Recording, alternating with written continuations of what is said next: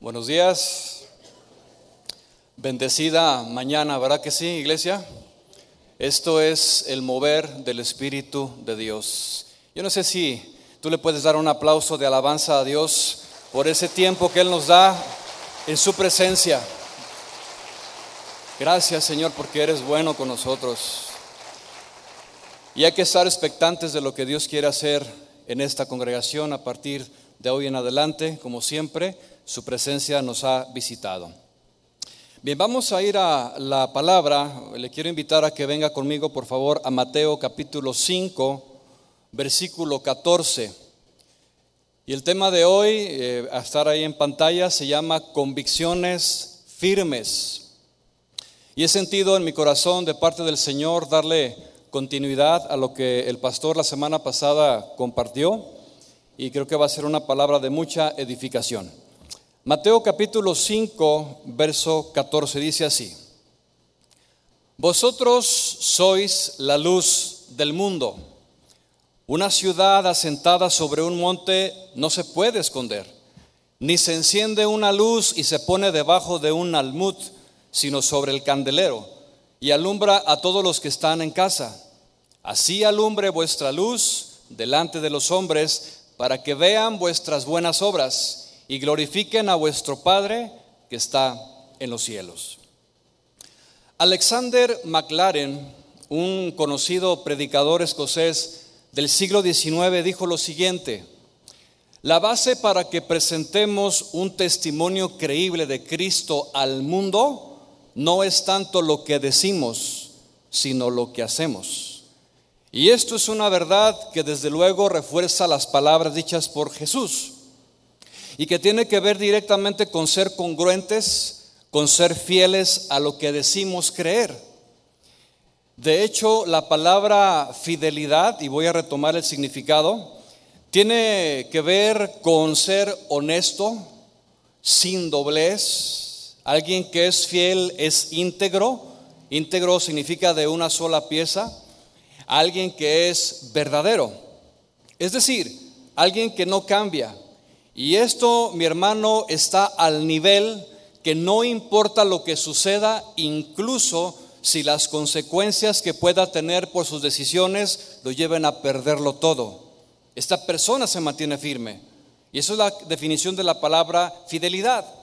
Sin embargo, hay una definición en la cual me quiero enfocar en esta mañana y esa es que el ser fiel significa también ser de mente firme como esa ancla del barco gigantesca que pesa toneladas, que fijan aquella masa de estructura en el océano y no se mueve. Eso es de ser mente firme. Y el sinónimo para describir el ser de mente firme también es tener convicciones. Ahora bien, ¿qué es una convicción? Porque estamos hablando de convicciones. Convicción se define como la base de pensamientos sobre la cual descansa mi vida. Es como el cimiento de una casa que soporta la estructura fundamental de aquella casa, de tal manera que todo lo que hago se refleja a través de mis acciones. Por ejemplo, si hablamos de alguien que tiene convicción, es la vida de un vegetariano todos aquí conocemos quién es un vegetariano.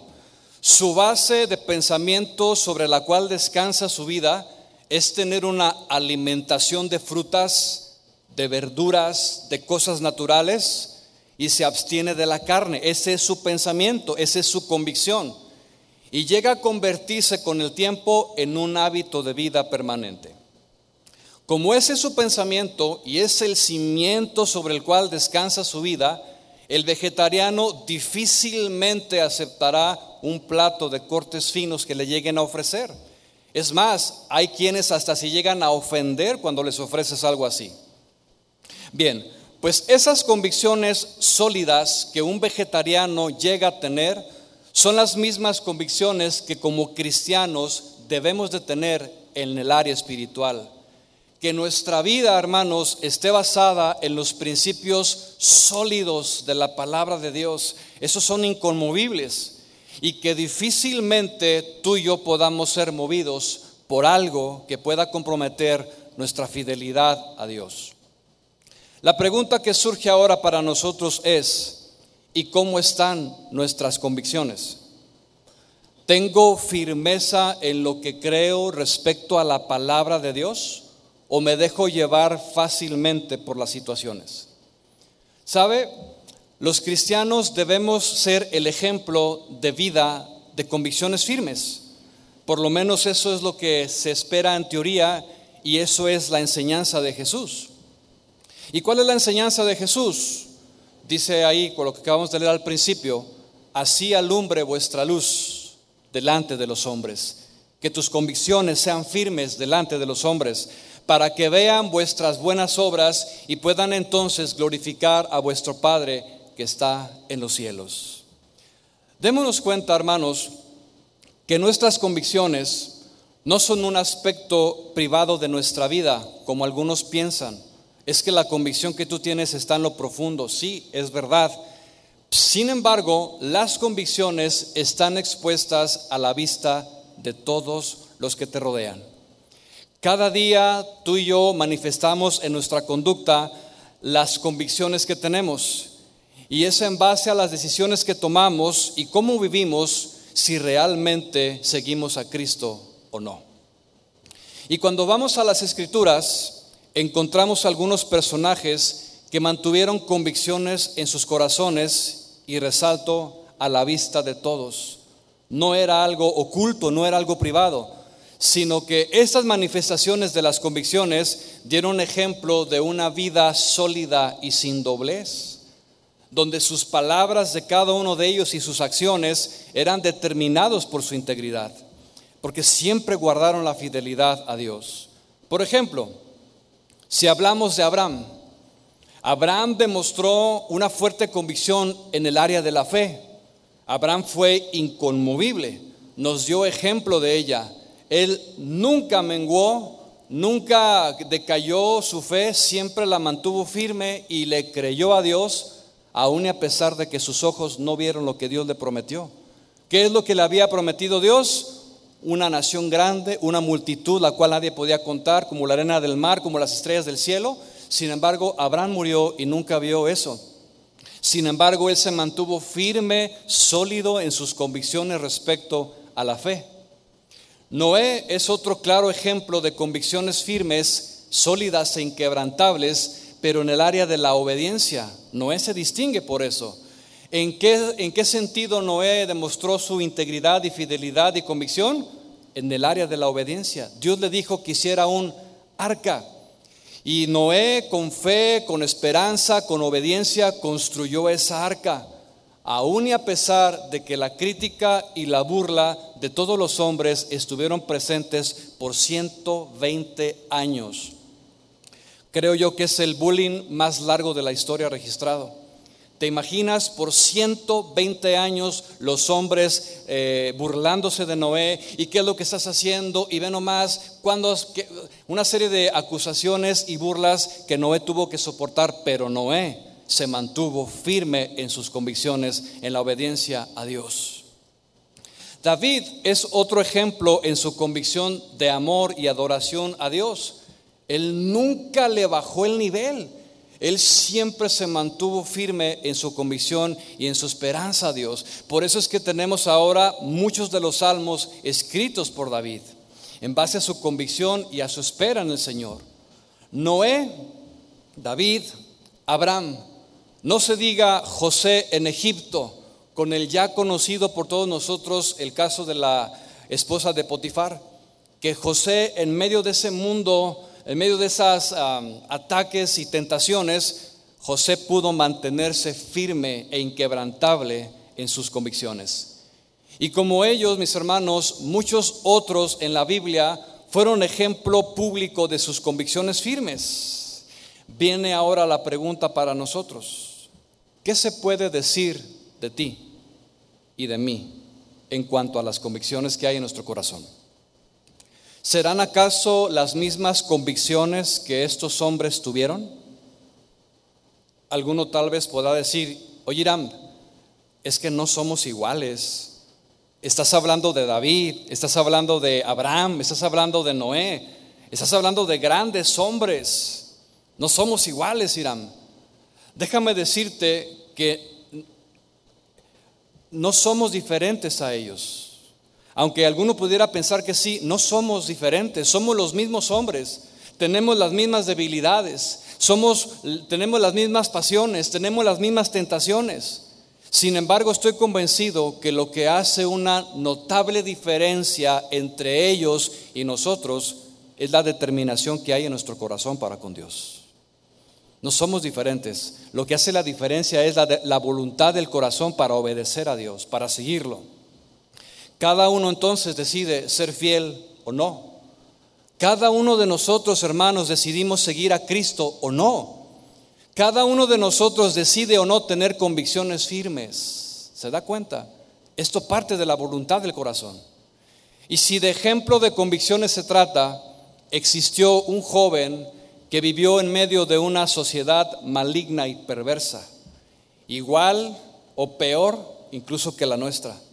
Este joven pudo demostrar en esa sociedad su fidelidad para con Dios y una fe y una convicción inquebrantable, donde el amor y su lealtad a la palabra de Dios estuvieron por encima de cualquier circunstancia. Su nombre, Daniel. Y aunque la semana pasada aprendimos algunos aspectos importantes de su vida, seguiremos aprendiendo en esta mañana si tú y yo tenemos un corazón enseñable. Comenzaré entonces por establecer el contexto general en la vida de Daniel y nos va a ayudar a traer más entendimiento. Le invito a que ponga atención. Vamos a Daniel capítulo 1, verso 1 e iniciamos la enseñanza. Daniel capítulo 1, versículo número 1.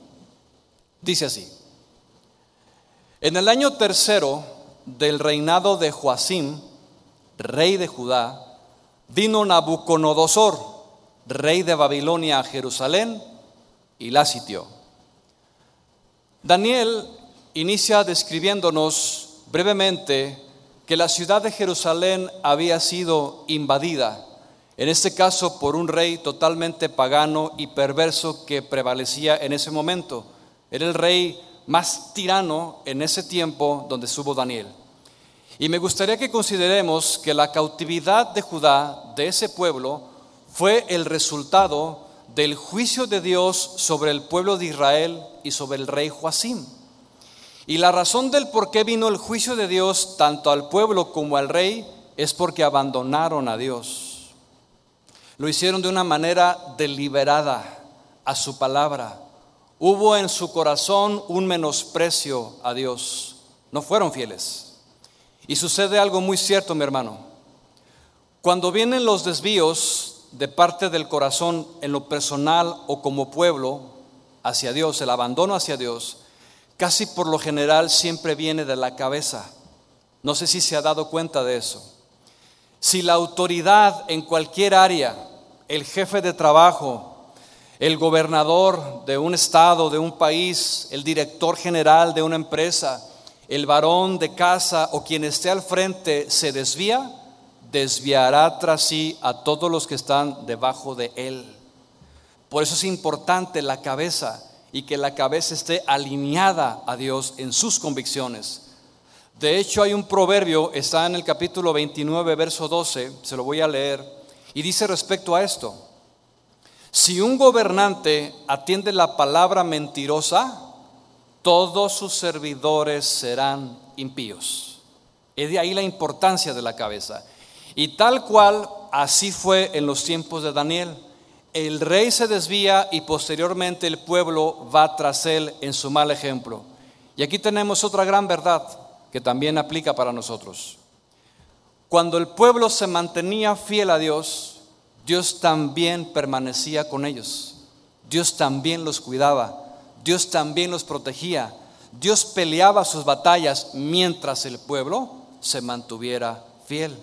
Dios les daba paz. Pero cuando el rey y el pueblo se desviaban en su corazón y abandonaban a Dios, perdían la fidelidad, entonces Dios también los abandonaba y los entregaba a juicio. Y de esto podemos aprender mucho en el libro de los jueces. De tal manera, hermanos, que esto mismo pasó en tiempos de Daniel. Sin embargo, conforme a las promesas de Dios, en todo tiempo siempre Dios se ha reservado a un remanente que es fiel. Yo pregunto, ¿aquí habrá remanente fiel de Dios? ¿No?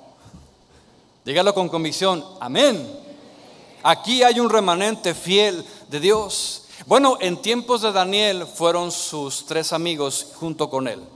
Seguimos adelante. Daniel versículo 2 del capítulo 1. Dice, y el Señor entregó en sus manos a Joacim, rey de Judá, y parte de los utensilios de la casa de Dios, y los trajo a tierra de Sinar, a la casa de su Dios, y colocó los utensilios en la casa del tesoro de su Dios. Si usted presta atención a lo que escribe Daniel aquí, menciona con detalle que cuando Jerusalén es sitiada, el rey Nabucodonosor se llevó los utensilios de la casa de Dios a los utensilios de la casa de Dios a su palacio real y los puso allí. Pero si usted presta atención con detalle, menciona aquí que fueron llevados a la tierra de Sinar, la tierra de Sinar. Y cuando yo estaba estudiando, vino a mi mente esta tierra que es la misma que aparece en Génesis capítulo 11, donde se originó la primera rebelión humana.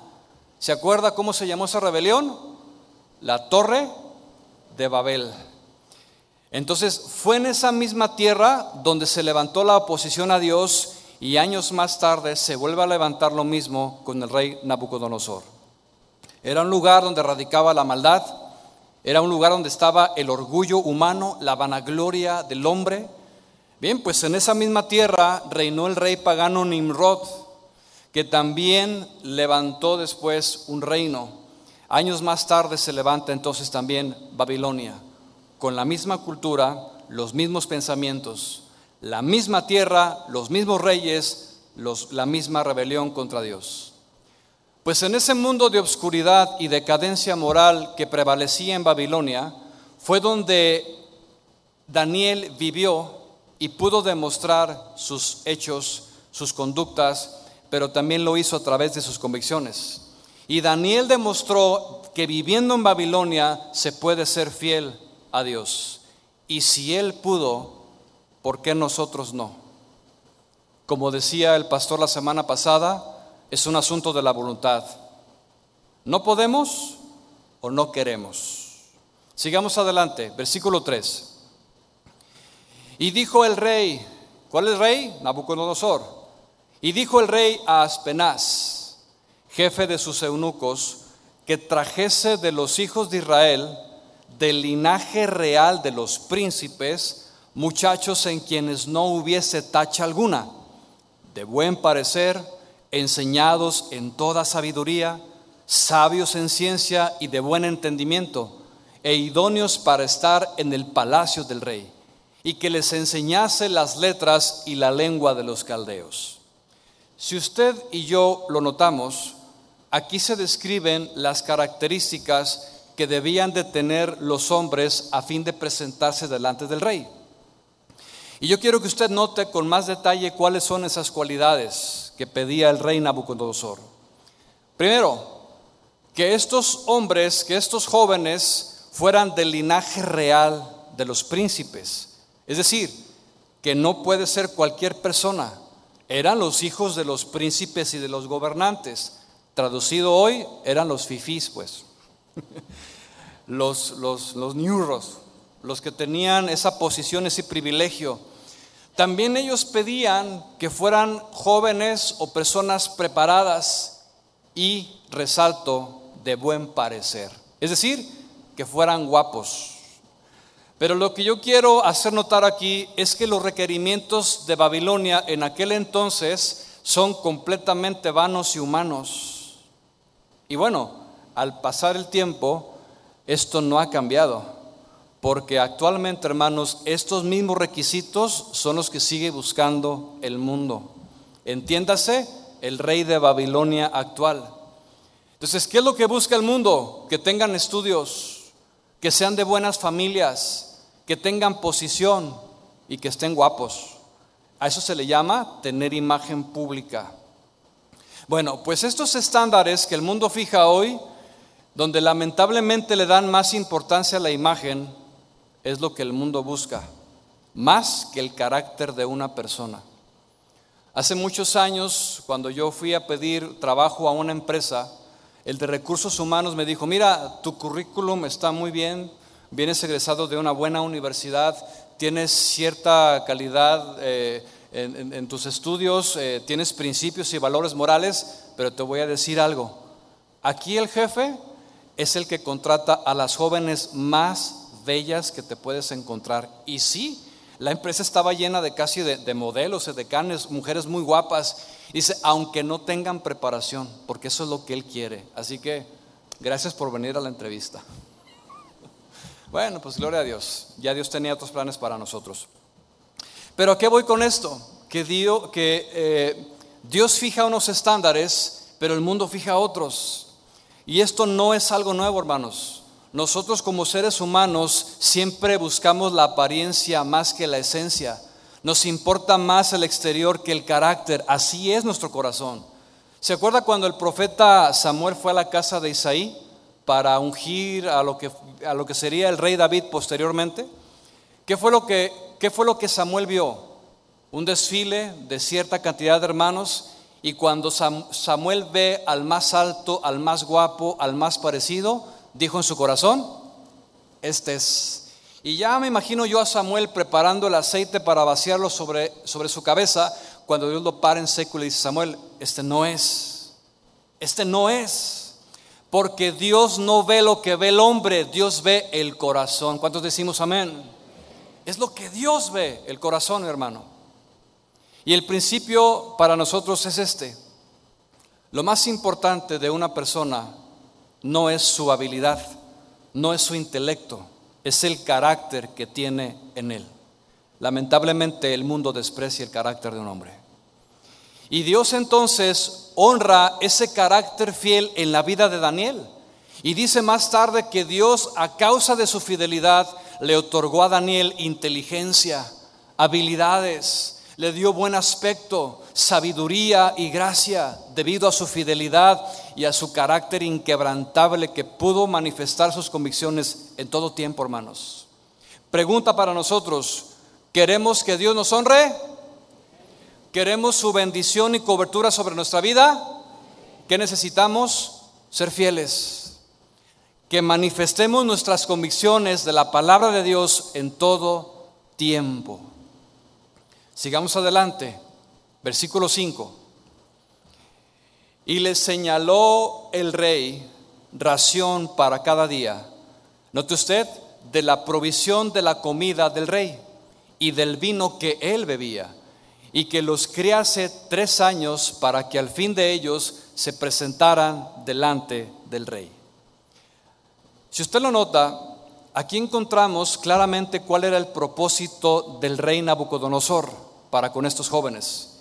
¿Y cuál era ese propósito? Simple, que Daniel y sus amigos olvidaran su descendencia, que Daniel olvidara su linaje especial que tenía de parte de Dios Incluso el propósito era que se olvidaran de Dios mismo y su palabra. Por esa razón tuvieron que estar tres años en constante aprendizaje de la nueva cultura en Babilonia, a fin de que a lo largo de esos tres años se olvidaran de la palabra de Dios. Lo que perseguía el rey, hermanos, era reeducarlos, borrarles de su mente todo lo que habían aprendido desde su niñez yo no dudo que los papás de Daniel y de los tres jóvenes, de los tres amigos, fueron educados en la Torá, en el Pentateuco, en lo que decía la palabra de Dios, porque prevalecía en el pueblo esa enseñanza. Y ellos crecieron amando a Dios y respetando su palabra, pero el rey Nabucodonosor quería borrarles de su mente al grado de quitarles sus convicciones y cambiarlas por nuevas. ¿Y cómo lo iban a hacer? Bueno, el plan del rey era sencillo. Mételos por tres años a un estudio minucioso, detallado, cada día, cada día, estimulando su mente a través de las nuevas ciencias.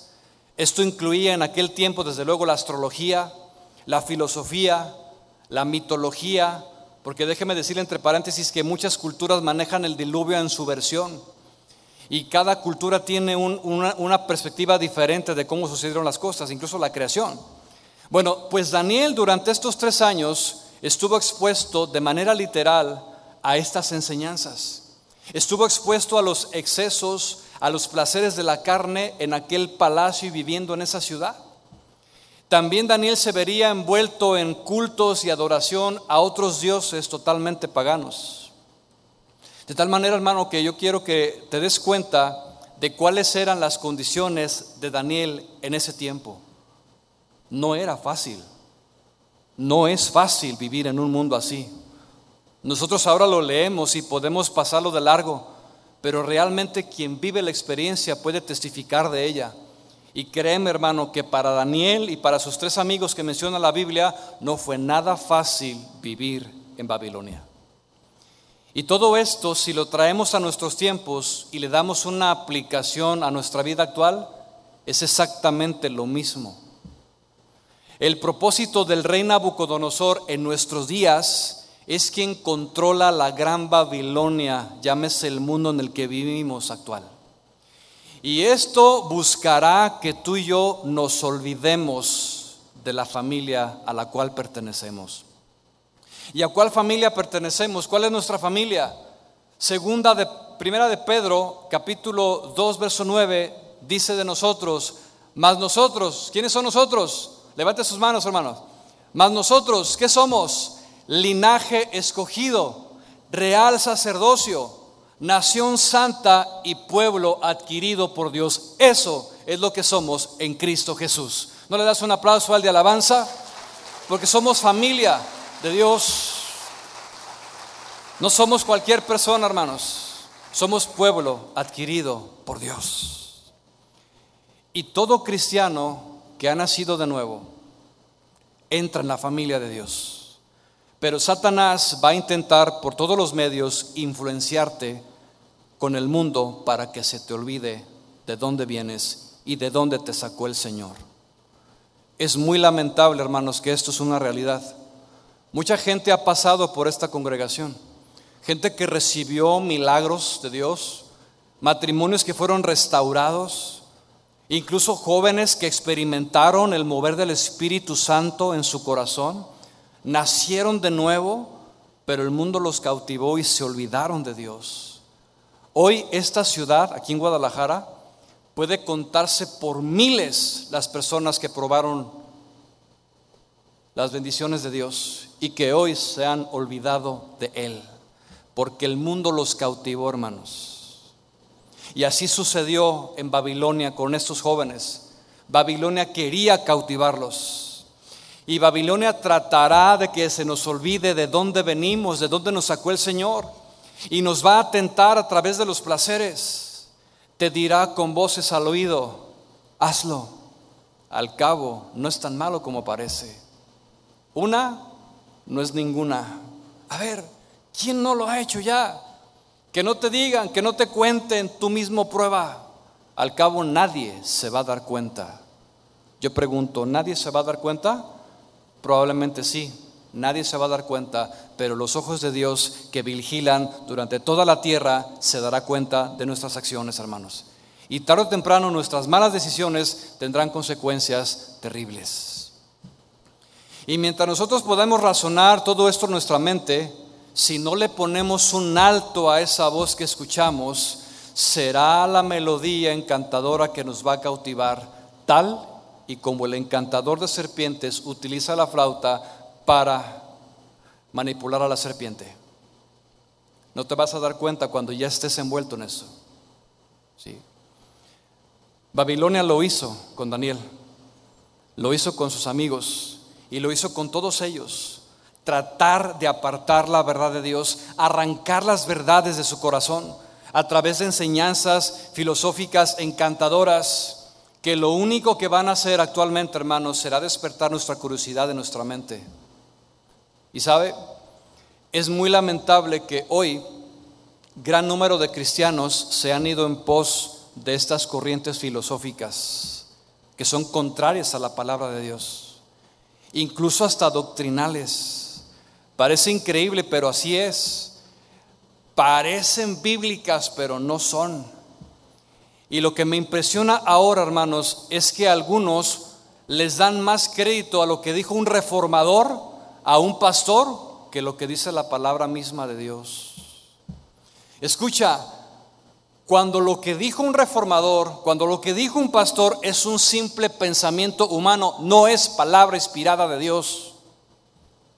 La palabra inspirada de Dios ya está, es la palabra profética más segura, pero hoy le dan más crédito a lo que dijo cierto reformador, cierto pastor, y le dan más credibilidad a eso que a la misma palabra. Todas estas doctrinas y filosofías humanas, hermanos, cautivan la mente, ¿sí? Al hombre le gusta escuchar cosas nuevas, pero enseguecen el corazón. Son de aquellos que dijo Pablo en 1 Timoteo 6:3, que no se conforman a las sanas palabras de Cristo y que han hechizado a muchos con sus mentiras y los han separado de la sincera fidelidad a Cristo. Son esa clase de personas que quieren escuchar y se deleitan en cosas nuevas y reveladoras. El asunto es que por estar escuchando o leyendo información que no es bíblica, cuando no hay madurez y solidez en Cristo, puede crear en nosotros confusión. De hecho, hay un sabio consejo de parte de Salomón con respecto a esto en Proverbios 19, 27. Y dice, cesa, hijo mío, de escuchar las enseñanzas que te hacen divagar de las razones de sabiduría. Es decir, tienes que parar, tienes que hacer un alto, porque ese libro que te recomendaron, esa enseñanza que viste en las redes, ese video del pastor que dijo ciertas cosas, te pueden hacer divagar de tu mente y desviar tu corazón en algún momento. Y vas a perder la sincera fidelidad a Cristo. Lo comentó el pastor también la semana pasada. Es increíble que hoy muchos están alejando de la fe, de sus convicciones que antes tenían y defendían. Y yo me temo, hermanos, como dijo el apóstol Pablo, que la serpiente con su astucia engañó a Eva. Y algunos hoy han sido engañados ya y perdieron sus convicciones. Sigamos, Daniel 1.6. Entre estos jóvenes que mandaron llamar al palacio, estaban Daniel, Ananías, Misael y Azarías de los hijos de Judá. Y a estos el jefe de los eunucos puso nombres. Puso a Daniel Belsasar, a Ananías Sadrach, a Misael Mesac y a Azarías Abednego. Lo que encontramos aquí es que como parte de los propósitos de Babilonia para hacerles olvidar a Dios y su palabra en sus corazones, ahora les cambiaron los nombres. Ellos tenían nombres santos, se los cambiaron por nombres profanos. Y aunque alguno pudiera pensar, es que el nombre qué tiene que ver, no, no tiene importancia. No, déjeme decirle que sí tiene importancia. En el Antiguo Testamento los nombres representaban la identidad de cada persona y tienen un significado. Entonces, al cambiarles el nombre a estos jóvenes, estaban imprimiendo en ellos ahora su nueva identidad. Ellos tenían nombres santos y se los cambiaron por paganos. De hecho, Daniel, ¿alguien aquí se llama Daniel? Levante su mano. Daniel significa Dios es mi juez. Y Babilonia se lo cambió por Belsasar. ¿Quién era Belsasar? Bel era un dios pagano que significa príncipe de Bel o Bel protege al rey. Lo que estaban haciendo era humillar su nombre santo y cambiárselo por algo sumamente ofensivo a Dios. Y bueno, hasta este momento, en la vida de Daniel, todo corría con una aparente normalidad, puesto que la Biblia no narra que Daniel se haya resistido o rebelado en contra de las filosofías o haya protestado en contra del cambio de nombre, no. Eh, eh, todo estaba bien, pero, pero, todo tiene su tiempo. Y es a partir del versículo número 8, hermanos, que vamos a observar el verdadero carácter de un hombre de Dios que tiene convicciones firmes. Vea usted conocidísimo pasaje, Daniel 1, 8. Léalo conmigo fuerte, por favor. Y Daniel propuso en su corazón no contaminarse. ¿Qué palabras?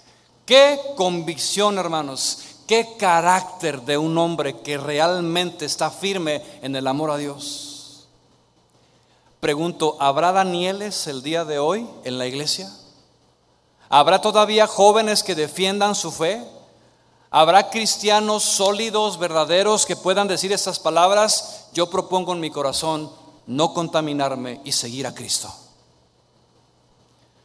Nadie puede obligar, hermanos, a nadie a hacer cosas. Daniel se mantuvo firme. Y Daniel propuso en su corazón no contaminarse con la porción de la comida del rey, ni con el vino que él bebía. Pidió, por tanto, dice la escritura, al jefe de los eunucos que no se le obligase a contaminarse. Yo me imagino que Daniel pidió de favor a este encargado que no le fuera obligado a hacer tal cosa. Y es aquí donde repito lo mismo. Nadie puede obligarte a hacer lo que tú quieras, hermano. Nadie. Lo pueden llegar a hacer por la fuerza, con armas, con amenazas, pero tú en tu corazón decides no hacerlo. Y viene a mi mente la vida de los primeros cristianos que se mantuvieron firmes en sus convicciones. Y aunque fueron amenazados de muerte, te vamos a matar si no niegas a Cristo, te vamos a partir en dos, vamos a matar a tu esposa y realmente lo hicieron, llegaron a hacer las cosas así. Pero estos cristianos que no difieren en nada de nuestras vidas, hermanos, tuvieron convicciones sólidas, firmes y decidieron no negar a Cristo. ¿Y qué fue lo que pasó? Murieron muchos de ellos cantando en las hogueras, encomendándose al Espíritu de Dios que les ayudara en ese momento a soportar la muerte. Yo me he preguntado muchas veces, ¿qué pasaría si en una semana, en dos o en un mes, viniera la gran persecución a la iglesia y llegáramos a vivir estas etapas y estos episodios tan, tan fuertes, hermanos? donde te pongan una pistola, donde te amenacen de vida, donde pongan a tus hijos enfrente de ti para hacerte negar a Cristo, para que niegues tus convicciones. ¿Qué pasaría en nuestro corazón? ¿Realmente la iglesia está preparada para afrontar algo así? ¿Realmente tu corazón está listo para hacerle frente al desafío de permanecer firme en tu convicción? No lo sé. Pero eso es una buena pregunta. Sigamos, notemos que ahora el rey de Babilonia quería seducir a Daniel a través de los privilegios que solamente la clase más alta de la sociedad babilónica tenía. El rey Nabucodonosor era inteligente, era astuto, y dijo, tráiganse a todos estos jóvenes y pónganlos a un lado de mí, que puedan disfrutar ellos también de la comida que yo como, que ellos prueben las bebidas que yo tomo que ellos estén en los lugares de privilegio que yo tengo para ellos. Había un propósito, hermanos, desviarles el corazón. En cambio podemos ver a un joven con un corazón, hermano, y un carácter totalmente determinado. Daniel decidió no ceder, decidió no olvidarse de Dios y su palabra, decidió permanecer firme en sus convicciones. Que lo que voy a hacer que lo que voy a pensar y cómo voy a actuar está firme en la palabra de Dios. Es en este momento donde Daniel fija sus límites y déjeme decirle que, que todo cristiano debe tener límites. El cristiano se define por sus convicciones y el cristiano puede decir hasta aquí, basta, no más. Yo he tenido que apagar la televisión cuando empiezan a ver escenas en ciertas películas que no me agradan. He tenido que correr de ciertas circunstancias por las condiciones que hay en mi corazón. He tenido que cerrar mis ojos en ciertas circunstancias, hermanos. He tenido que doblar mi rodilla en el baño, en el, en el, lugar donde me encuentre, para clamar a Dios por su ayuda, porque soy débil. Pero yo prefiero hacer eso que ceder en mis convicciones. Yo espero que tú puedas también tener la misma convicción en tu corazón como la tuvo Daniel. De tal manera, hermanos, que Daniel podía estar en medio de Babilonia en medio de una sociedad de decadencia moral como lo es hoy, en medio de la perversidad, de la pecaminosidad en todo su esplendor. Daniel pudo tolerar incluso las nuevas enseñanzas que le dieron por tres años en cuanto a sus conocimientos. Incluso Daniel toleró que le cambiaran el nombre. Y alguno podrá preguntar, oye, ¿y por qué lo toleró? ¿Que no es cristiano? Santidad a Jehová. Eso no se tolera. Yo no hubiera tolerado, yo me hubiera levantado. Daniel era sabio y Daniel era prudente. Hay que saber cuándo sí y cuándo no, hermanos. Porque a veces por querer ser celosos nos convertimos en religiosos, ¿me entiende? Y no siempre es así. Daniel era entonces sabio e inteligente y Dios le dio prudencia y él sabía hasta cuándo los límites podían ser marcados. Escucha, Daniel toleró esto porque no comprometía la palabra de Dios en una decisión personal que proviene de su corazón. ¿Sí me entiende? No era algo que él decidió, se lo impusieron, pero aún en ese imponer no transgredía la palabra de Dios. Dijo, bueno, está bien que me cambien el nombre, que me lo cambien. Yo, sé quién soy, yo sé mi identidad en Cristo. Que me enseñen ahí filosofía, astrología, está bien que me enseñen lo que quieran. Yo tengo mi convicción firme en la palabra, eso no me va a mover. ¿Me entiende? Entonces, esto es lo que Daniel pudo tolerar, pero en el momento en que su integridad, hermanos, y su fidelidad se vieron probadas, fue allí donde él ya no se dio y dijo, esto sí, no se va a poder. Recordemos que Daniel conocía perfectamente el asunto de la comida. Estaba reglamentada en Deuteronomio y Levítico. Y Daniel sabía que si él cedía a la comida de la mesa del rey, iba a pecar deliberadamente contra Dios. Daniel entonces, totalmente consciente de la palabra de Dios, fijó un límite en su corazón y dijo como Pedro en Hechos capítulo 5, verso 29, es necesario obedecer a Dios antes que a los hombres. No te voy a obedecer, eh, Aspenaz. No voy a ceder a eso, rey de Babilonia. Pero escuche, la forma en la que Daniel lo hizo fue con sabiduría y prudencia. Muchas veces tenemos la tentación de hablar y atacar y ser bien tajantes. No, yo no voy a hacer eso. Santidad a Jehová, yo no voy a ir allá. Yo, pero hay que saber hacerlo. Hay que, hay que pedirle a Dios prudencia para hablar y comunicar. Recuerde, podemos ser celosos, pero no seamos religiosos. Entonces Daniel define sus convicciones y dice, es necesario obedecer a Dios antes que a los hombres. Yo te pregunto en esta mañana, ¿cómo está tu fidelidad a Dios? ¿Cómo están tus convicciones? ¿A quién estás obedeciendo? Tú, mi hermano. ¿A Dios o a los hombres? ¿A quién estás agradando más? ¿A Dios o a los hombres? Y déjame decirte que no es fácil. No es fácil. Yo te entiendo porque yo también he estado ahí. Decidir entre una cosa y otra. Recibir el reclamo, la acusación, el levantamiento de tu familia en contra tuya porque eres cristiano. Yo sé lo que es eso. Pero ¿a quién le damos más crédito? ¿A quién queremos agradar más? ¿A tu mamá? Es que me va a desheredar. A mí me desheredaron, hermanos. Mi mamá me dijo así, ¿sabes qué? No esperes nada mientras estés ahí. ¿Dónde está lo que yo te enseñé por años? ¿Dónde está este, el amor a Dios? Mamá, es que yo amo a Dios con todo mi. No, no, pero ahí a donde tú vas, y bueno, ya se la sabe. Siete años duró la situación así. Y me sacó el testamento y me dijo, mira, aquí está. No estás aquí. dije, ma, yo prefiero seguir a Cristo. Esa es mi convicción firme.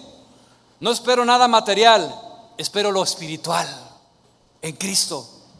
Porque esa es la herencia más grande que podamos tener. Pero no cedamos, hermanos. No esperes la opinión de tu mamá, de tu papá, de tus hermanos, de tus primos, de tus tíos. No cedas ante eso, no cedamos ante eso. Pero yo me temo que muchos le han dado la espalda a Dios, han dejado sus convicciones, han comprometido su integridad por agradar más a su familia. Recordemos, hermanos, que estamos viviendo en los tiempos finales, en la gran Babilonia moderna, y junto con ella están las más grandes tentaciones que podamos tener a nuestra vista y a nuestro alcance. Pregunta, ¿cuántos vamos a pertenecer firmes y sin doblez? Dígalo fuerte. Eso se espera de nosotros, hermanos. La mesa del rey de Babilonia está servida. Los manjares del rey están puestos a nuestros ojos y a nuestro alcance y serán sumamente atractivos. Al igual que Daniel, estamos en medio de un mundo rebelde, como lo fue Babilonia. Pero estoy seguro que aunque estemos en un mundo rebelde, también podemos hacerle frente y mantenernos firmes en nuestras convicciones con la ayuda de Dios y el Espíritu Santo que mora ahora en nuestro corazón. Y al igual que Daniel, hermanos, estamos en una decadencia moral, perversa, pero podemos ser fuertes ahora en el Espíritu que hemos recibido. ¿O no? ¿Tenemos el Espíritu Santo nosotros? Entonces se puede, ¿sí o no? Se puede. Cuando venga esa tentación, cuando venga ese manjar, cuando venga esa bebida, cuando la copa comience a ser atractiva a nuestros ojos, hermanos, digamos no. No quiero contaminarme, quiero agradar a Dios. Varones, vamos en la calle y vemos a una mujer hermosa, cierra tus ojos, voltea tu mirada. No, porque no quiero ofender a Dios. Te invito a que hagas esto, mira, no, no, porque yo prefiero amar y honrar a mi Dios. Convicciones firmes, convicciones sólidas, no que languidecen, no que flaquean, sólidas hermanos. Al igual que Daniel, podemos tolerar que se enseñen nuevas filosofías, podemos tolerar que se enseñen falsas enseñanzas, pero los que somos fieles defendemos nuestra fe, nuestra convicción, nos aferramos a la palabra de Dios. ¿Cuántos dicen amén?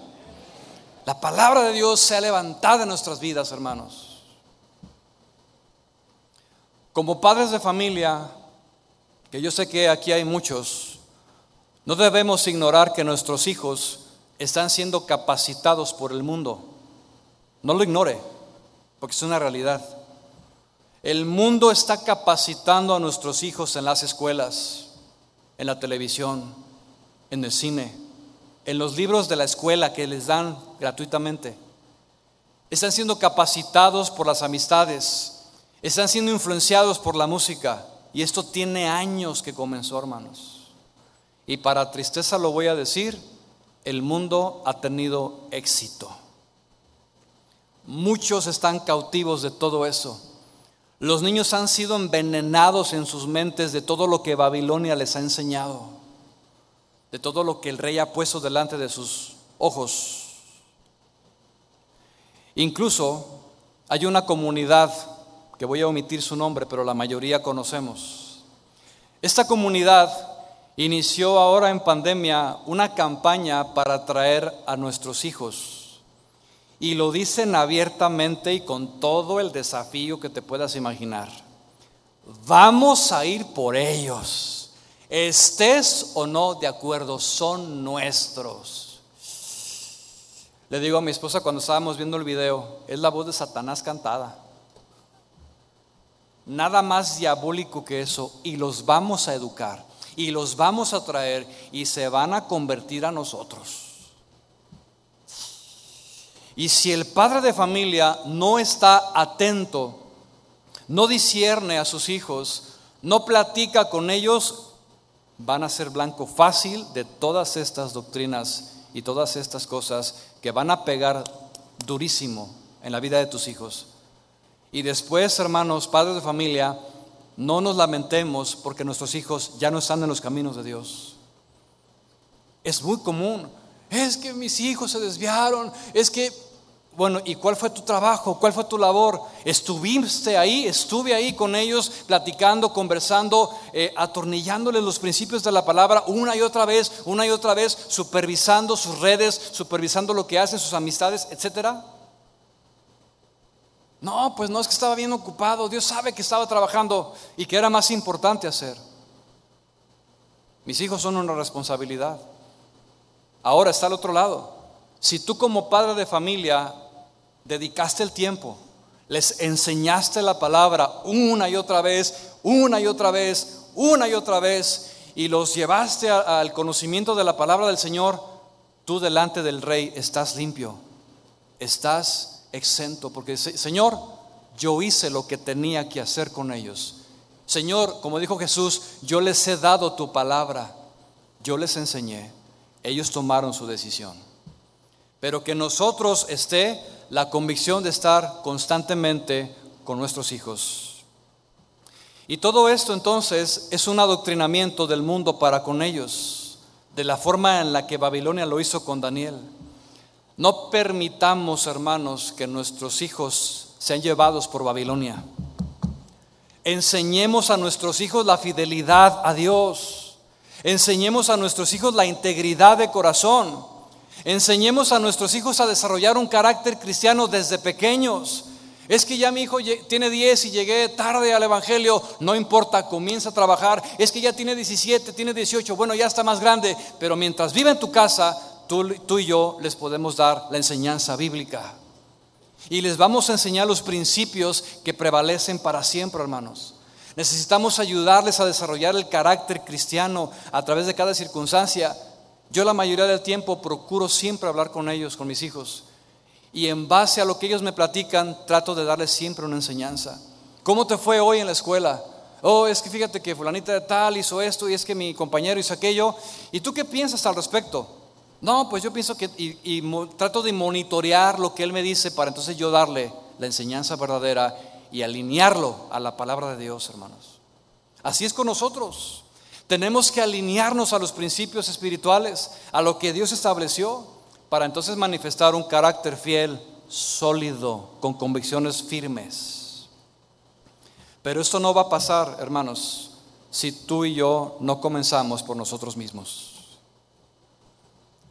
donde mis límites como padre, como persona, como cristianos, están determinados por la comisión que yo tengo en la palabra y que mi vida esté alineada totalmente a ella. Y para llevar a cabo esto se requiere valentía.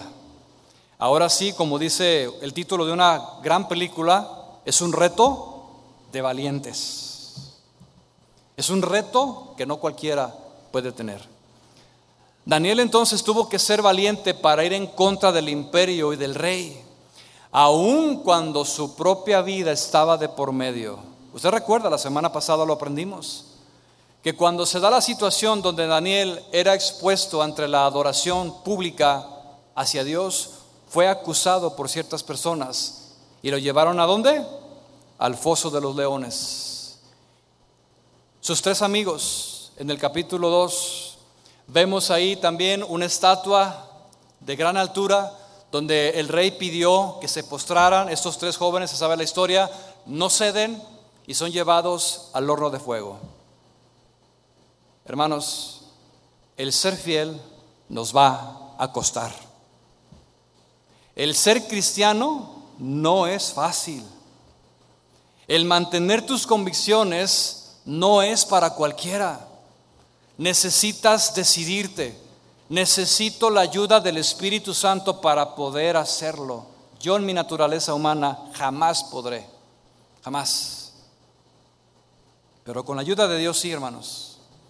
Y ve usted que en las dos ocasiones Dios manifestó su poder y el Dios fiel rescató y honró a Daniel y a sus amigos. ¿Por qué razón? Por su carácter por su convicción inquebrantable a la palabra. Sin embargo, ¿qué es lo que sucede comúnmente?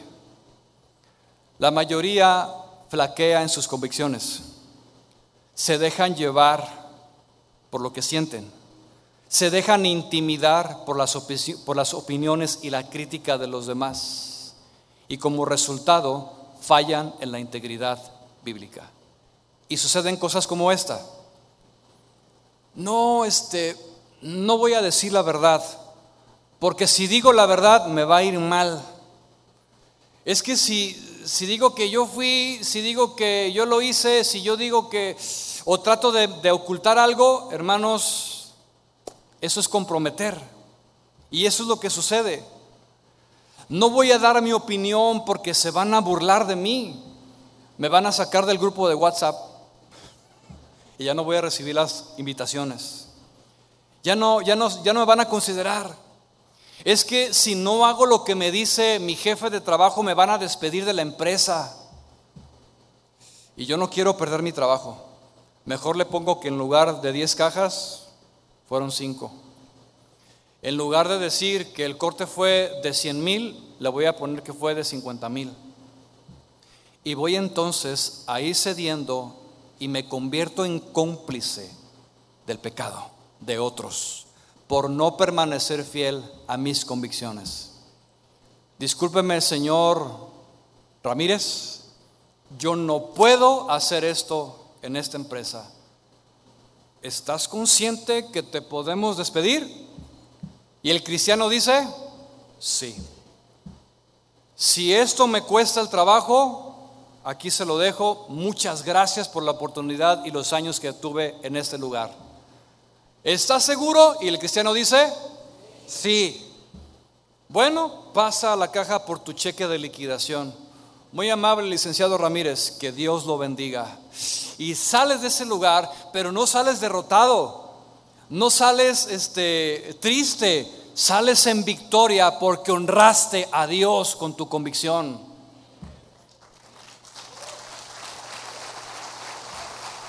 Gloria a ti, Señor.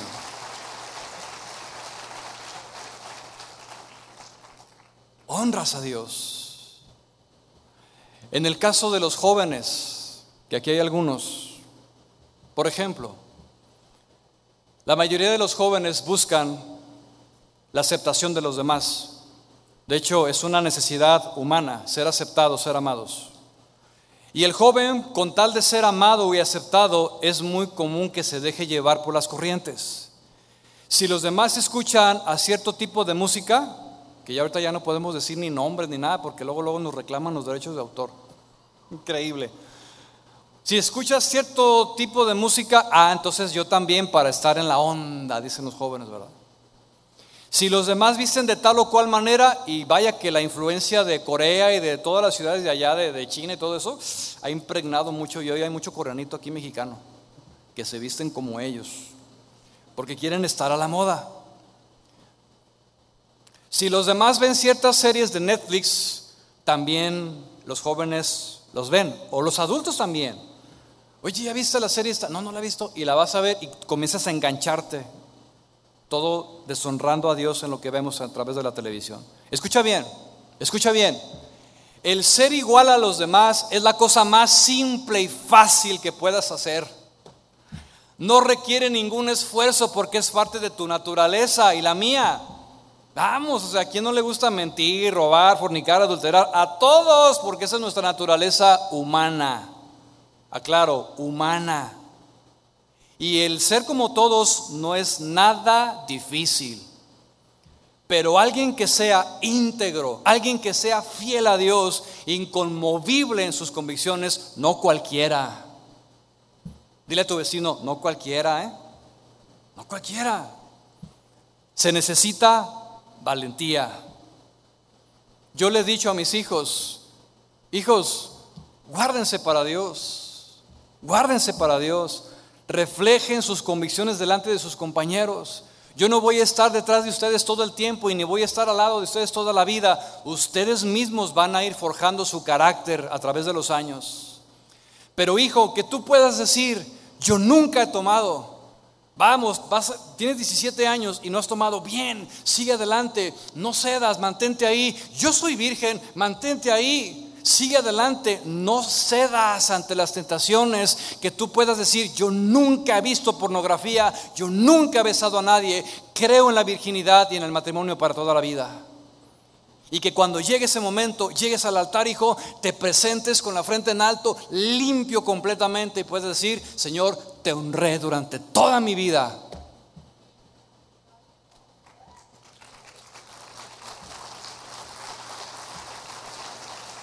Convicciones, hermanos. Convicciones. Vámonos sobre el final. Veamos ahora entonces el resultado de un corazón fiel y de un corazón que es firme en sus convicciones. ¿Cuál es el resultado? Bueno, el resultado es que Dios honra a los que le honran. ¿Cuántos dicen amén? Dios honra a los justos. Dios honra a los que son fieles. Dice Daniel 1.9. Escuche. Y puso Dios a Daniel en gracia y en buena voluntad con el jefe de los eunucos. ¿Qué hizo Dios? Puso a Daniel en gracia y en buena voluntad. Y dice, y dijo el jefe de los eunucos a Daniel, temo a mi señor el rey. Es que no sabes, Daniel, Nabucco es, es cosa seria, Daniel. Y dice, yo temo al rey que señaló vuestra comida y vuestra bebida, pues luego que él vea sus rostros más pálidos de los que los muchachos que son semejantes a ustedes, condenaréis para con el rey mi cabeza. Daniel, me va a costar mi vida hacer lo que tú me estás pidiendo. Pero ¿qué hizo Dios? Dios le dio gracia, hermanos. Daniel también pudo morir ahí. Ah, ¿no vas a obedecer? ¿No vas a querer la comida del rey? Entonces te vamos a matar, Daniel. Pero no sucedió. ¿Qué fue lo que pasó? Que Dios puso gracia y buena voluntad en Daniel para con los demás. Dios puso gracia y buena voluntad a Daniel. Pregunta, ¿queremos gracia? ¿Qué, necesitamos? Mantenernos fieles, hermanos. Ser firmes en nuestras convicciones. Eh, eh, versículo 11, seguimos. Entonces dijo Daniel a Melzar, que estaba puesto por el jefe de los eunucos sobre Daniel, Ananías, Misael y Azarías. Te ruego que hagas la prueba con tus siervos, escuché, mantenga ese número en su mente, por diez días. Te ruego que hagas esto y nos den legumbres a comer, agua a beber. Compara luego nuestros rostros con los rostros de los muchachos que comen de la ración de la comida del rey y haz después con tus siervos según te parezca. ¿Saben ustedes lo que estaba diciendo Daniel aquí? Daniel, por lo que escribe, él de, establece su fe en Dios. Daniel creía que Dios le iba a respaldar en su convicción respecto a la comida. No lo dice la Biblia, pero yo puedo imaginar en su corazón haber pensado, Señor, tu palabra dice que no puedo comer de esto, pero yo quiero honrarte, Señor, yo, yo, me quiero mantener firme, yo quiero prevalecer en tu palabra, no te quiero ofender y yo sé que tú me vas a honrar. Eso pudo haber sido el corazón de Daniel. Y entonces en esto, hermanos, encontramos un principio interesante. Escucha bien. El que es fiel a Dios tendrá una fe centrada en su palabra. Escucha, nuestra fe no es ciega. ¿Ha escuchado esa frase? Nuestra fe es ciega. No, no es ciega, hermanos. Nuestra fe está basada en lo que dice la palabra de Dios. Y dice la escritura, y por la fe creemos que el, que el universo fue constituido por la palabra de Dios. ¿Por cómo? Por la fe. No es un cuento de hadas, no es, no es una alegoría, no es una historia ficticia, es real. Y aunque yo no estuve en la creación del universo, yo lo creo por fe.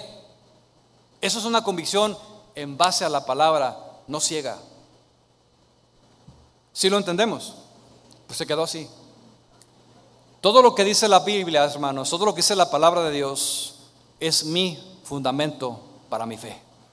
Finalmente vemos lo que sucedió, versículo 14. Consintió pues con ellos en esto. ¿Quién consintió?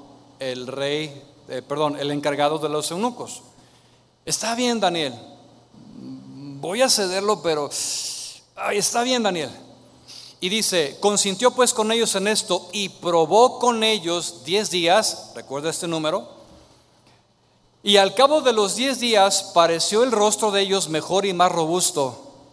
Es decir, Dios honró la decisión de Daniel, que el de los otros muchachos que comían de la porción de la comida del rey, así pues Melzar se llevaba la porción de la comida de ellos y el vino que habían de beber se los llevaba y les daba en su lugar legumbres. A estos cuatro muchachos Dios honró y diga, vea, Dios les dio, ¿qué, qué cosa? Conocimiento, inteligencia en todas las letras y ciencias, y Daniel además tuvo entendimiento en toda visión y sueños. Dios sigue honrando. Y dice, pasados pues los días al fin de los cuales había dicho el rey que los trajesen, el jefe de los eunucos trajo delante de Nabucodonosor y el rey habló con ellos y no fueron hallados entre todos ellos otros como Daniel, Ananías, Misael y Azarías. Y así pues estuvieron delante del rey en todo asunto de sabiduría e inteligencia que el rey les consultó. Escuche, y los halló. ¿Cuántas veces, iglesia? Diez veces. ¿Cuántos días le pidió Daniel al, al jefe? Diez días. Hermanos, Dios honró por cada día que se mantuvieron fiel a estos jóvenes. De tal manera que Dios nos va a honrar por cada día que tú y yo le honremos a Él.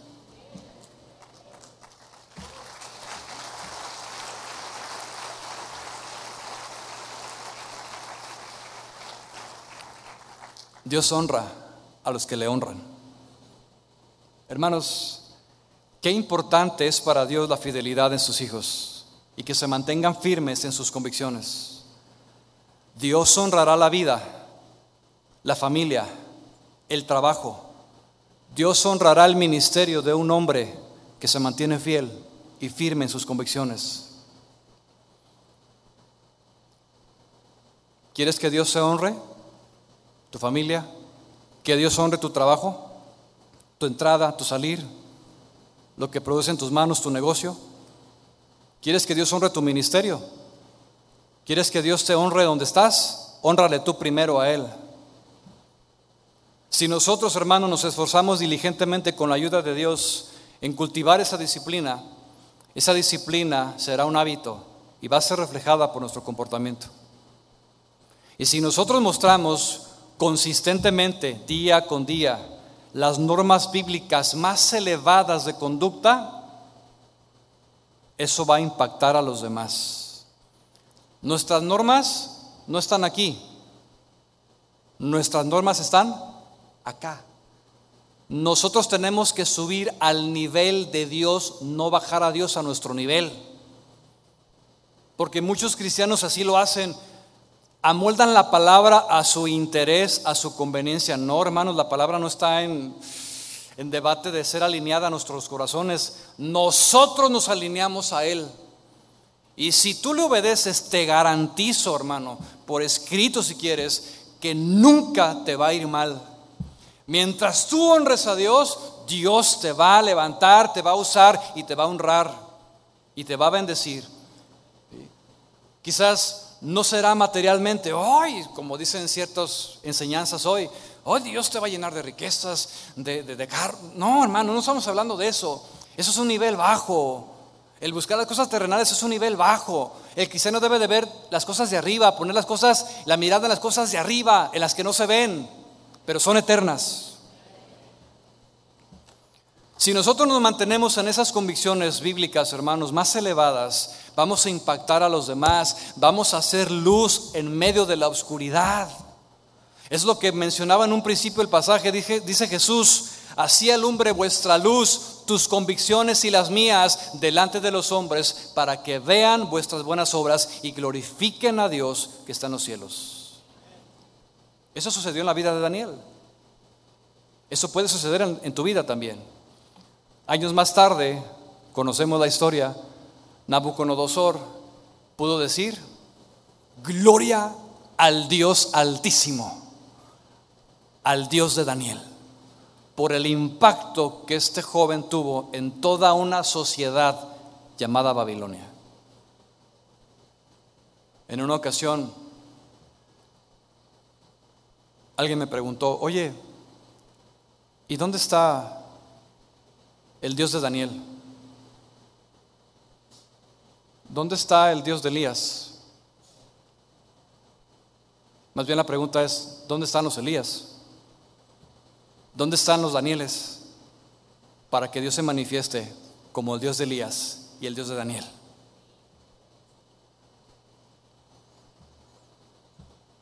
Mantengamos firmes nuestras convicciones. A pesar de que vengan otras corrientes, otras modas. Que tus convicciones básicas, hermano, por lo menos las básicas, permanezcan siempre arraigadas en nuestro corazón. Que tus convicciones no cambien con las tendencias o con las modas. Ahora es muy común y famosísimo los famosos trends de, de, las redes. Y ahora es esto, y ahora es aquello. Ya tienes a todos haciendo ese bailecito, ahora tienes a todos haciendo lo mismo. Esas son las modas. ¿Y qué pasó con lo que eh, sucedió el año pasado? Ya se, borró, ya se olvidó. Hermanos, un cristiano verdadero se mantiene firme, no cambia. Lamentablemente, como seres humanos podemos movernos. Por ejemplo, el vegetariano que mencionaba al inicio, él tiene una convicción que la dieta de la luna es la mejor. No, es que la dieta de la luna, no sabes, me hace fuerte. Oh, pero pasan los años y resulta ser que llega la dieta de los mayas. La dieta de los mayas. A ver, platícame, ¿en qué consiste la dieta de los mayas? No, mira, es que mira aquí, el sol. Ah, entonces comienza a seguir la dieta de los mayas y abandona la de la luna. Y al paso de los años llega la dieta de los aztecas. Y pasa exactamente lo mismo. Hermanos, así hay muchos que derivan en sus convicciones. Se dejan llevar, como dice la palabra, por diferentes vientos de doctrina. El cristiano fiel no se mueve, no cambia, siempre permanece igual, porque el fundamento no cambia. Que tus convicciones te definan, hermano. Nuestra convicción es sólida y firme. Un hombre es un hombre y una mujer es una mujer. Nuestra convicción es que el matrimonio es el diseño perfecto de Dios. Nuestra convicción es no robar, no mentir, ser honestos, ser íntegros. Nuestras convicciones, hermanos, son las normas espirituales más altas establecidas en la palabra de Dios. Estamos a muy poco tiempo, si no es que ya, donde el mundo nos va a tachar de intolerantes, al grado de censurarnos incluso este tipo de mensajes, o cuando se habla abiertamente. El mundo va a tratar de callarnos, incluso de llevarnos a la cárcel si es necesario por el simple hecho de defender nuestras convicciones. Y al pensar en esto, venía a mi mente que estamos viviendo en un mundo totalmente incongruente. ¿Sí? ¿Por qué? Porque el mundo, las comunidades, pueden decir abiertamente sus ideales y gritarlo y, ponerse en televisión y, y, enrollarse en una bandera y ponerse las cosas que se ponen, hacer marchas para promover sus convicciones rebeldes y contrarias a la palabra de Dios. Y el mundo no dice nada porque son del mundo. Y el mundo no solamente los respeta, los apoya pero que no seamos nosotros los que expresemos nuestras convicciones conforme a la palabra de Dios, porque entonces viene el ataque contra nosotros. ¿Qué vamos a hacer? Vamos a permanecer fieles, hermanos, sólidos, con una convicción inquebrantable, que podamos decir como Daniel, yo propongo en mi corazón no contaminarme de las cosas del mundo. Que podamos cantar el himno aquel antiguo que decía, He decidido seguir a Cristo, la cruz delante y el mundo atrás. Que Dios y su Espíritu Santo nos ayude, hermanos. Oremos a Dios.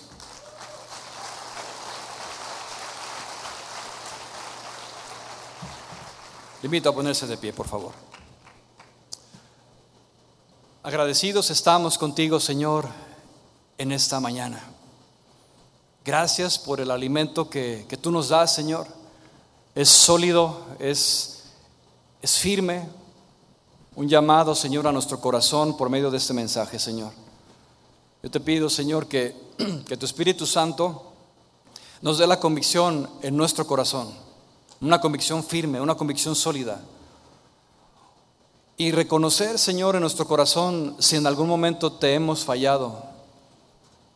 Mi hermano, ahí en la intimidad de tu corazón, si tú le has fallado a Dios, y has cedido en alguna ocasión o muchas veces, nunca es tarde. Dios perdona todas nuestras iniquidades y pecados, incluso cuando le hemos fallado y, hemos menospreciado su palabra. Dile, Señor, yo, yo me pongo a cuentas contigo en esta mañana. Quiero pedirte perdón porque no he sido firme. He tratado de agradar más a mis amigos, a mis familias. He agradado más a, mi propio deseo, Señor. y te he deshonrado muchas veces.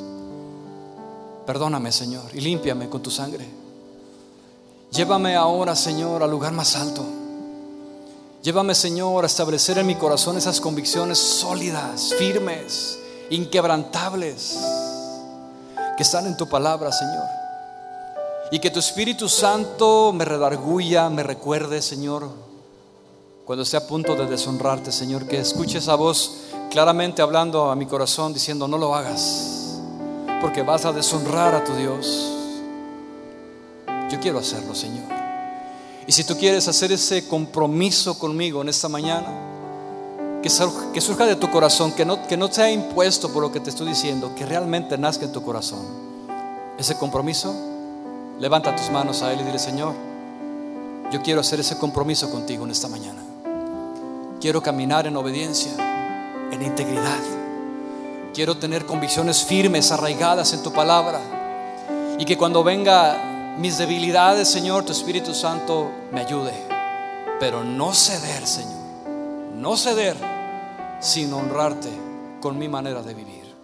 Te doy gracias en el nombre de Jesús. Adoremos a Dios.